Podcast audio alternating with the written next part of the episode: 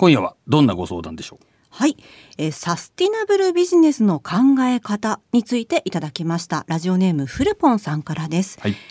いつもラジオを聞いております。船舶用電子部品の製造メーカーで新規事業のプロジェクトに参画しているのですが世間では SDGs と騒がれている中で当社でもサスティナブルビジネスの企画立案を求められています社会課題を解決する持続可能性のあるアイデアは出せども儲けを出すモデルに落ちていきません。そしてどうしてもサスティナブルな商品はコストがかかり高額になってしまいます。このご時世に中長期の採算を見据えた投資が難しい中で長尾さんはサスティナブルビジネスをどう捉えているのかどう立案していけばよいのか考え方などご意見を賜れれば幸いです。ということです。なるほど。これ SDGs ね。あのよく電車の中など乗ってますと、うん、ビジネスマンの方で丸い SDGs バッジを、ね、あのスーツにつけてらっしゃる方もね、ね。はい、小学校ではあの廊下の壁に SDGs のあの17の目標とかあそうですか、えー、貼ってあるようであの皆さんよくご存知の方も多いと思いますそうですねえでも改めて簡単にご説明しておきますね。はいはい、SDGs とは Sustainable Development Goals、えー、持続可能な開発目標ということで2015年9月の国連サミットで採択されました2030年までに持続可能でより良い世界を目指す国際目標です。であの先ほども申し上げましたが17のゴールというのがあります。はいはい、えー、貧困をなくそうですとか飢餓をゼロにですとかあるいはイノベーションについてですとか都市について気候変動について海洋資源や陸上資源についてなど、まあ、本当多岐にわたっていますよね。うん、そして長尾さんフルポンさんのお悩みにはどんなお答えを？これですね、まあ、あのいろんな会社さんでお取り組みだと思うんですけども、まあ、このね、えー、フルポンさんの会社も1200人もいらっしゃるとい。うことなんで、はい、まあ、もしかしたら上場もねされていたりするのかもしれませんが、えー、やっぱりそういうこう対外的に自社のこう考え方をねあのアピールするような、まあ、会社さんでは、えーまあ、多くの場合取り組まれているんではないかなというふうにあの思うんですけども、はい、地球のこう持続可能性を高めていこうという取り組みによってですね自社の持続可能性が、えー、低くなる。もしくはこう自社が消えてなくなるみたいなことになったら、はい、まあ、本末転倒なわけなんでね。そうですね。やっぱりそのね、えー、ご質問にもありますが、えー、もうサスティナブルなんだみたいなことばっかり言っていくとどうしてもコストアップしちゃってみたいな話になってね、はい、で、えー、本業に マイナスがあったと。まあ、地球には優しかったんだけど本業が傾きましたとか言ったらちょっと笑えない話にね、なっちゃうじゃないですか。はい、なのでまずあのこの SDGs で考えるべきことはですね、まあ、これまず17のゴールがあってですね169のターゲットというのがあると、はい、まあ、いうふうにあの言われておりましておまけにあの誰一人取り残さないというのがその国連の考えだということなので、はい、まあ、逆に言うとですね皆さんの会社がやっておられる本業ですね。これがどっかしらに引っかかるというか、うん、何かしらこの、えー、SDGs で掲げられたようなテーマにですね当てはまる部分があるんだろうと思うんですよね。ええ、例えばその雇用を創出してるとかですね、はい、例えば貧困をなくそうなんていうことで、まあ、給料をきちんと払っていくっていうのはそれは一つのあの方法論なわけですよね。えー、えー、とか言ってると、はい、まあ、何かしら関連がある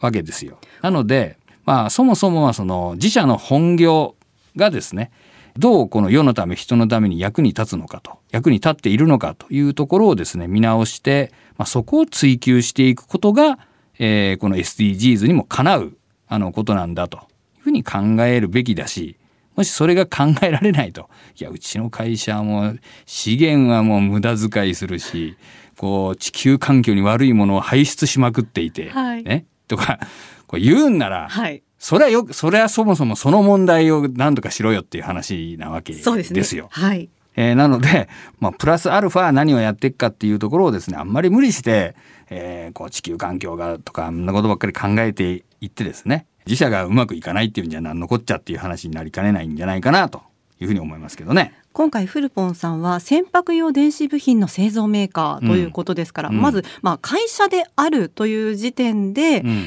えー、貧困なくそうとか成長と雇用とか、うん、イノベーションっていうところにも関わっていけるしそうそう。さらに仕事を通じてこの製造するものを通じて例えばまあ海洋資源とか気候変動とかね、いろいろヒットするとこありそうですね。そうですよね。うん、まあそこら辺でこう何かしらね、その貢献できる切り口なりね、はい、えー、というものを見つけていくっていうのがまあ王道なんじゃないかなと思うんですよね。その時に使う素材がですね、えー、再生可能なものにするべきだとか、まあ言い出すと、はい、まあ、それがはいコストアップですねみたいなことになってじゃあそのそもそも本業でお役に立てるはずだったものが高いものになったら、はい、逆ですよねっていうことになるわけなんで、まあ、そこはあんまりねなんかこう考えすぎるっていうかやりすぎるのは良くないんじゃないかなっていう気がしますけどね。まあ、会社として今までも生み出そうとして生み出し続けていこうとしているその価値っていうのが何だったかっていうのを、もう一回こう振り返ってみてそうです、ね、そこに合致するように、はい、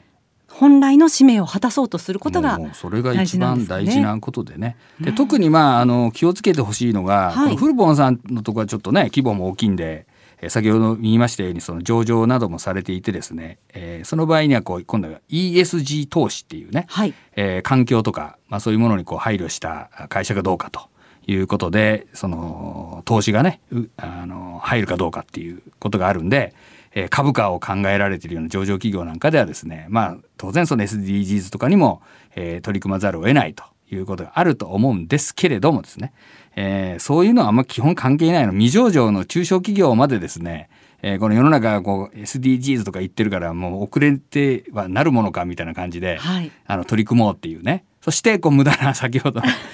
そう変にコストがかかるようなことを一生懸命頑張ってますみたいなのは、はい、それはちょっとどうなのかなっていうね。あの気がそう本当お宅の会社のサスティナビリティは大丈夫なんですかと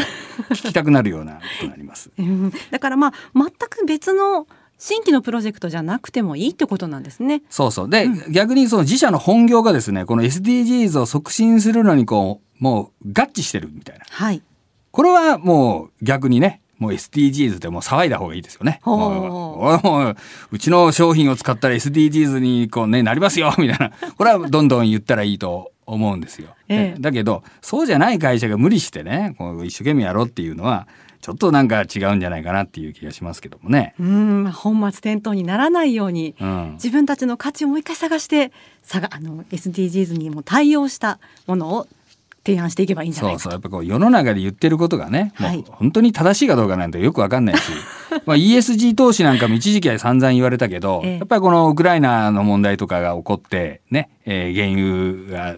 ね、上がっただ、ね、エネルギーがどうだみたいな話になった瞬間にね、うん、どうなのみたいな ESG 投資で大丈夫なの？パフォーマンス落ちてんじゃねえの？みたいなことになっちゃってるわけですよ。はい。まあ、ようなものなんである意味ねあの誰かの都合で言われてる可能性もあったりするんだからもうそういうのを一喜一憂しないっていうことが、まあ、非常に重要でね、まあ、それよりやっぱよく言われるそのパーパスみたいなもんで、はい、えー、やっぱり自社がどういうことで世のため人のために貢献していくのかということを突き詰めていくと。そしたら SDGs の中にいくつか当てはまる項目がありましたねというのがまあ一番綺麗なあの形なんじゃないかなと思いますね。はい長尾和弘ラジオで経営塾ではビジネスを成功させるための経営戦略に関することやお店の経営や運営上のご相談働く人たちの日々の仕事の中での疑問や悩み事などについてコンサルタント歴30年を超える長尾さんが番組内でじっくりとコンサルティングいたします。皆さんからの率直なお声をお待ちしております。相談投稿フォームをご活用ください。番組のホームページやポッドキャストのページから入ることができます。また、メールの場合は、kei.joqr.net keiei.joqr.net です。